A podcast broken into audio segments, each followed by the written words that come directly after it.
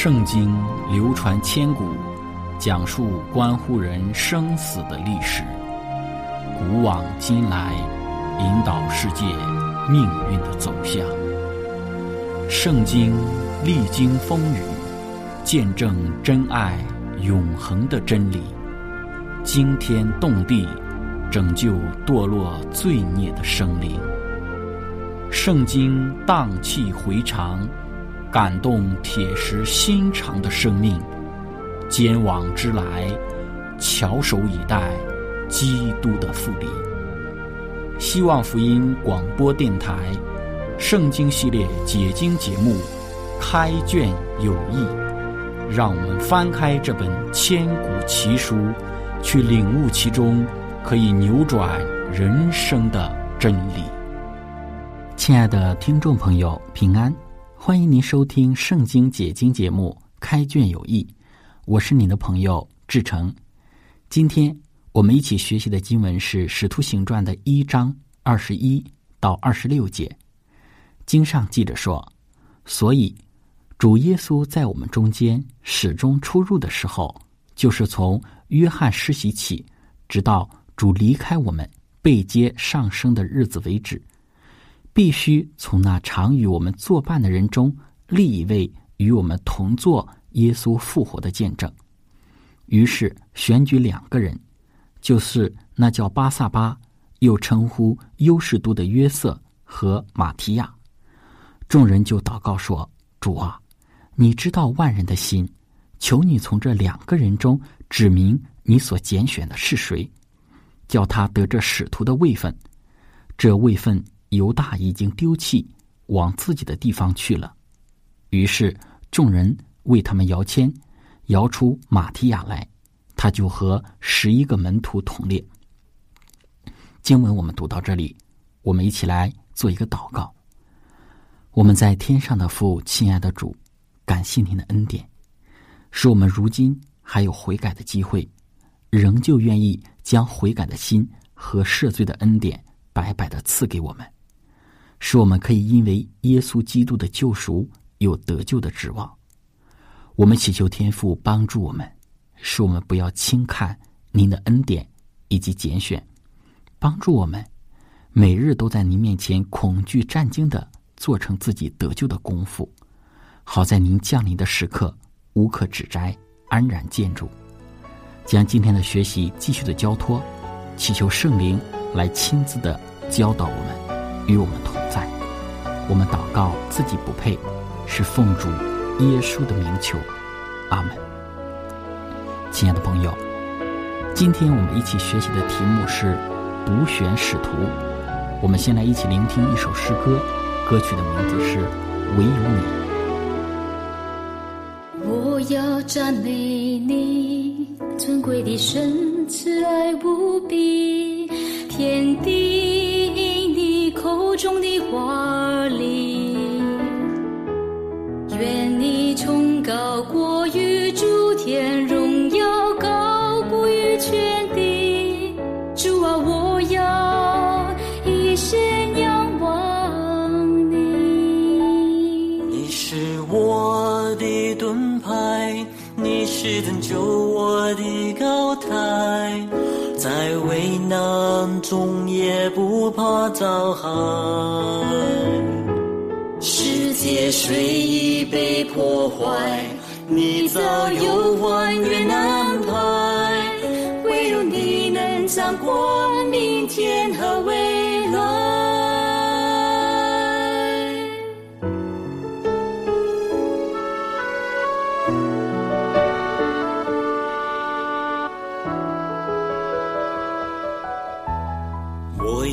赞美你，尊贵的神，慈爱无比，天地因你口中的话而立。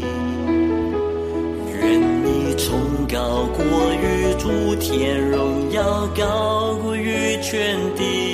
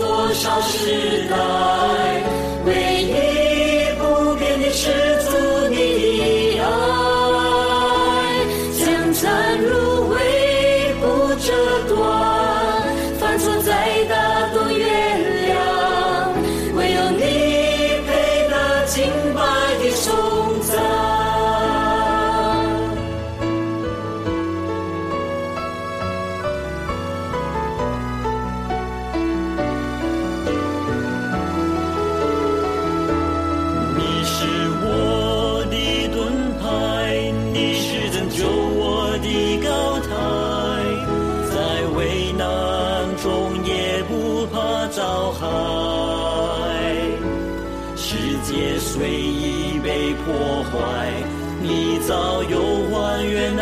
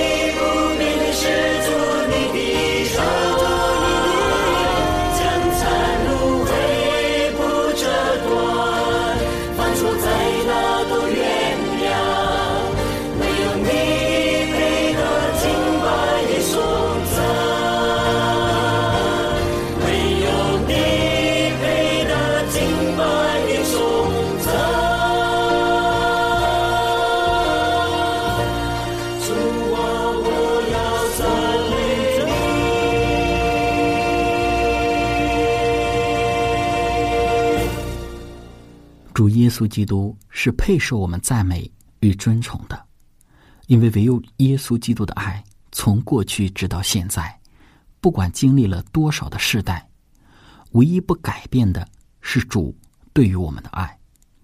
圣经说：“将残的灯火，它不吹灭；压伤的芦苇，它不折断。”在主耶稣基督的恩典里，世界上每一个人都有得救重生的指望。而重要的是，唯愿我们每一个人都能够选择这位爱我们、永不改变的主。开始我们今天的分享，亲爱的朋友，今天我们一起学习的题目是补选使徒。上一次我们一起分享了曾经跟随耶稣的门徒犹大的人生以及他的结局。我们看到犹大因为贪财又自大自私，最终呢成为了罪恶的奴隶。将自己献给了撒旦，最终的结局就是上吊自缢而死，丧失了今生与永远的一个生命，也成为了后世之人的一个见解。那当犹大他死了之后呢？耶稣基督所拣选的十二个门徒当中，就缺少了一位。故此，在今天我们所读的经文当中，我们看到彼得就起来，在众人当中就说话了。彼得说：“主耶稣在我们中间始终出入的时候，就是从约翰施洗的约翰时起，直到主离开我们被接上升的日子为止，必须呢从那常与我们作伴的人当中立一位与我们同坐耶稣复活的见证。那么在这里我们就看到了彼得他说要拣选一位，立一位与其他十一位门徒同坐耶稣。”复活的见证的人，那么关于彼得为什么要再立一位做耶稣复活见证的人呢？其主要的原因是因为十二位门徒当中少了一位。那么在圣经注释当中说到，显然彼得认为原有的十二位使徒的位分应该补齐。使徒们心中肯定有一个概念，继以色列十二个支派之后呢，他们认为十二是一个完全数。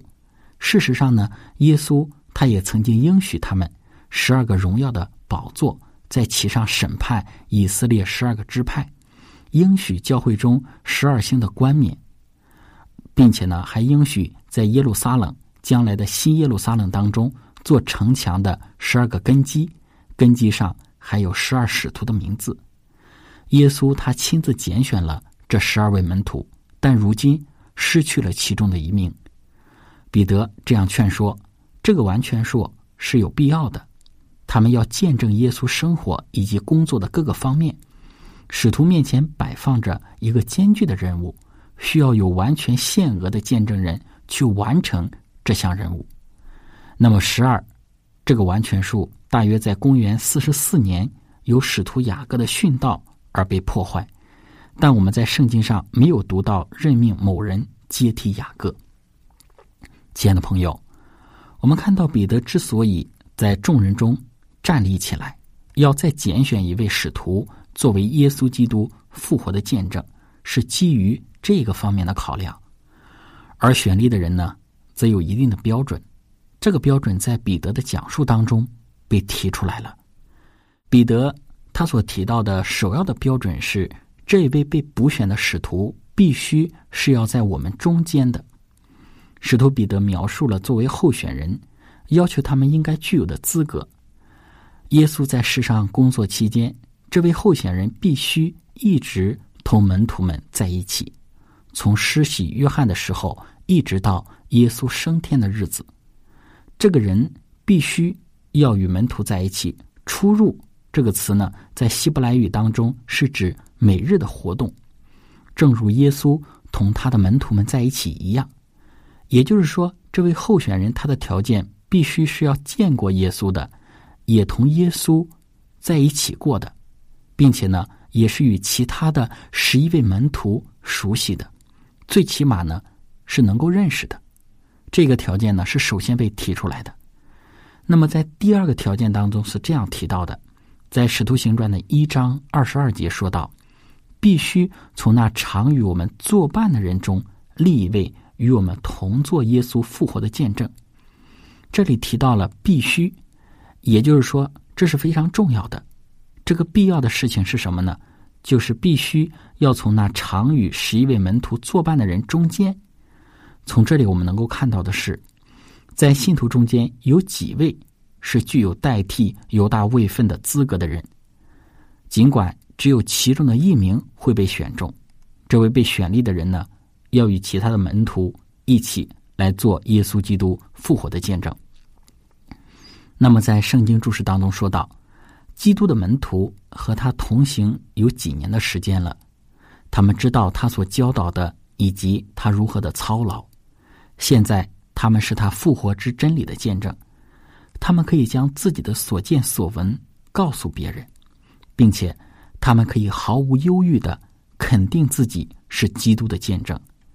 他们拥有许多的故事去述说，这是我们所说的补选十二位使徒的第十二位使徒的条件，以及这位使徒他所要做的工作，就是要为耶稣的复活做见证。那么，亲爱的朋友，关于使徒这个称谓呢，在这里有必要做一个解释。那么，使徒他的这个工作或者是它的含义，就是奉差遣的人或者是使者，直接从主那里得到特殊的启示、权柄和教诲。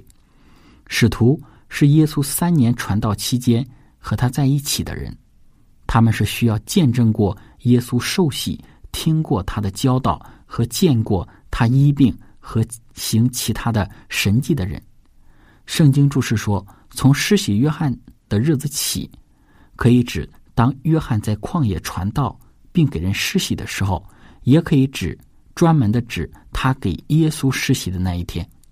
他需要见证过耶稣在十字架上的牺牲，并他复活后的显现，其原因乃是。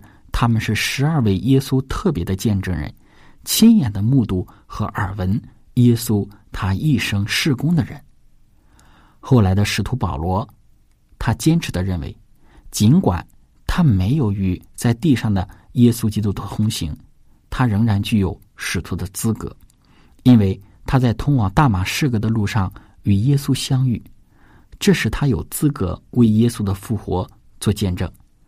虽然保罗在哥林多前书当中说到自己好像一个未到产期而生的人，但是呢，保罗却不认为自己不如其他的使徒。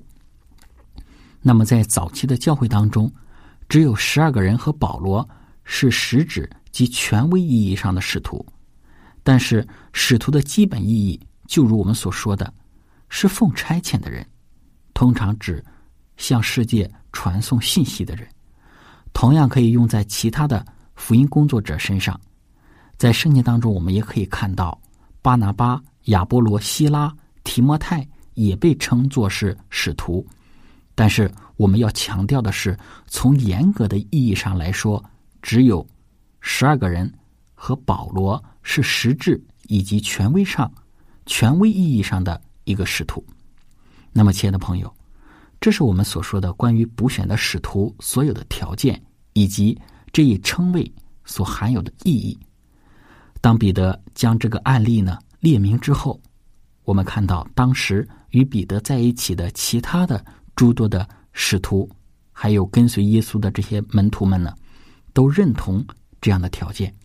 因此呢，大家就开始进行选举，选举出两个人，就是那个叫做巴萨巴，又称呼。优士都的约瑟，还有马提亚。巴萨巴的意思是安息日之子，那就是说一个在安息日出生的人。也有一个意思就是年老之人的儿子。那么有些人呢试图把巴萨巴和巴拿巴看成是一个人。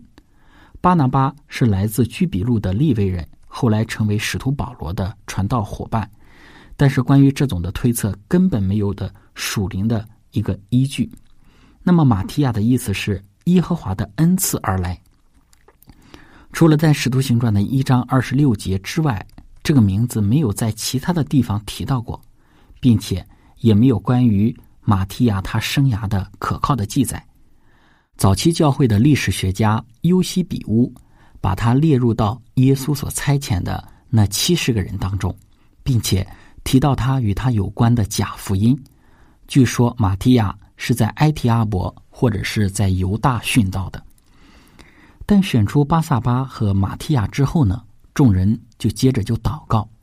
关于此时众人的祷告，圣经注释当中说道：“这该是何种的一个祈祷啊！从一种单纯并坚持不懈的信心中迸发出的新的开始。在初期教会的每一次重大的时刻，门徒们本能的采用祈祷来解决问题。”这不是出于骑马的习惯，尽管这种习惯是好的，也不是出于宗教仪式，因为那时祈祷还没有使教会崇拜正式化，而是因为看起来使徒们借着祈祷是在与天上的主自然的交谈，就像与耶稣在世之时面对面交谈一样。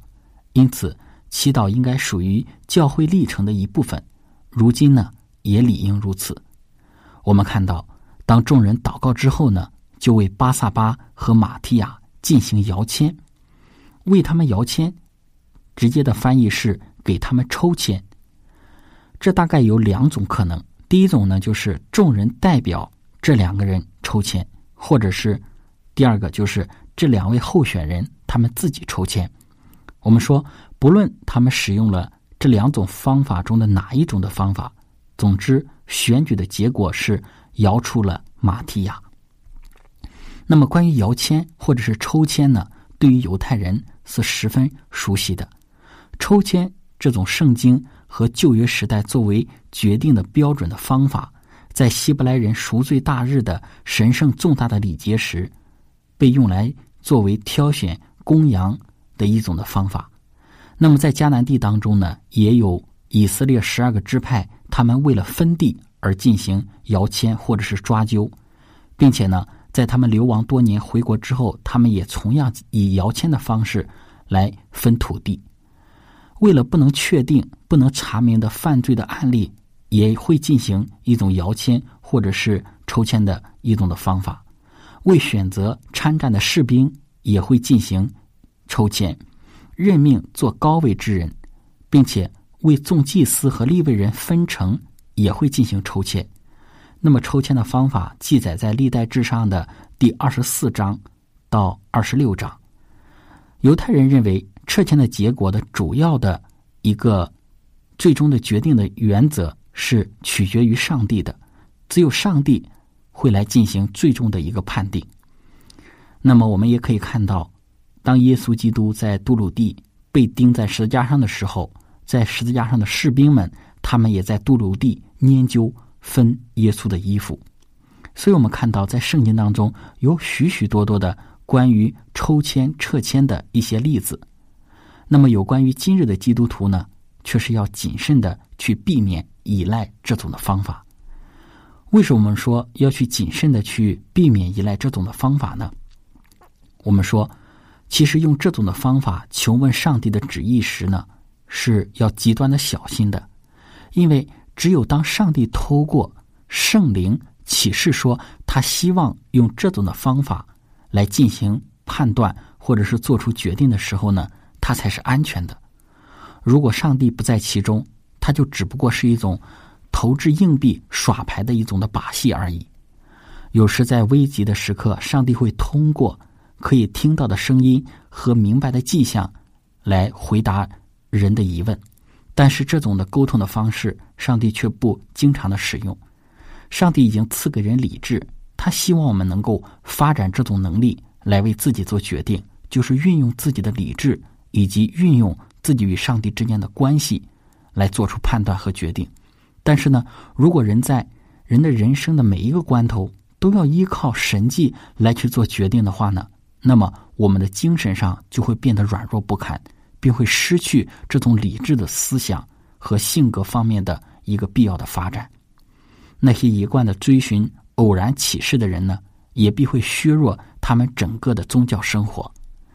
在信仰生活的一个刚开始，或者是一些偶然的一个危机时刻，上帝为了增强我们正在发展的信心，也许会用一些显著的方法做出答复。但这并不代表着上帝希望我们总是依赖这种的方法。基督徒的理想的一个造诣，就是让我们的思想受神圣真理的一个熏陶，才能够得到训练。那么，我们所有的渴望做的事情，就是实现上帝的旨意，而不是每一日做一个决定都透过一种撤迁的方式。亲爱的朋友，与您分享到这里。我们一起来聆听一首诗歌，歌曲的名字是《天路》。在这世上，充满诱惑，还有困难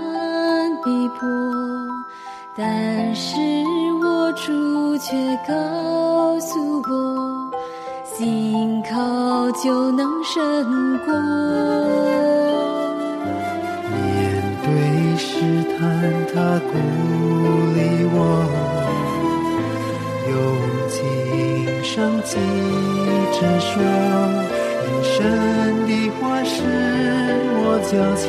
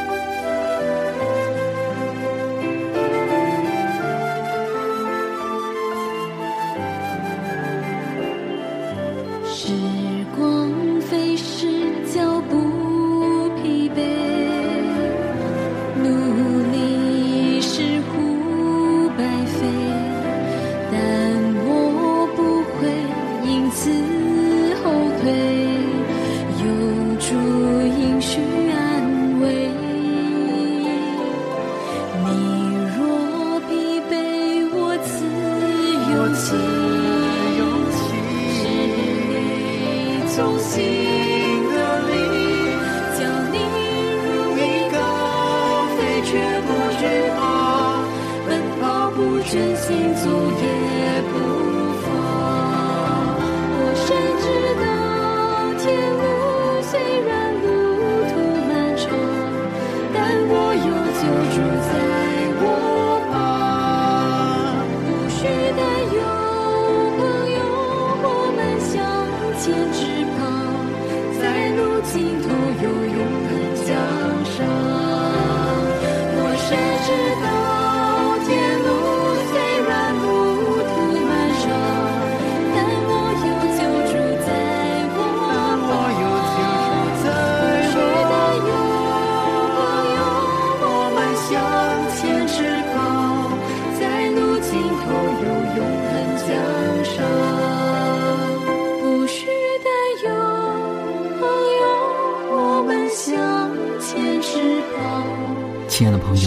继续我们今天的分享。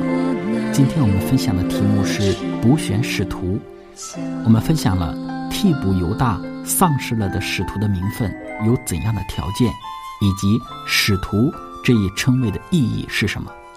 我们也分享了一百二十个门徒聚集在一起来补选使徒时的方法是怎样子的。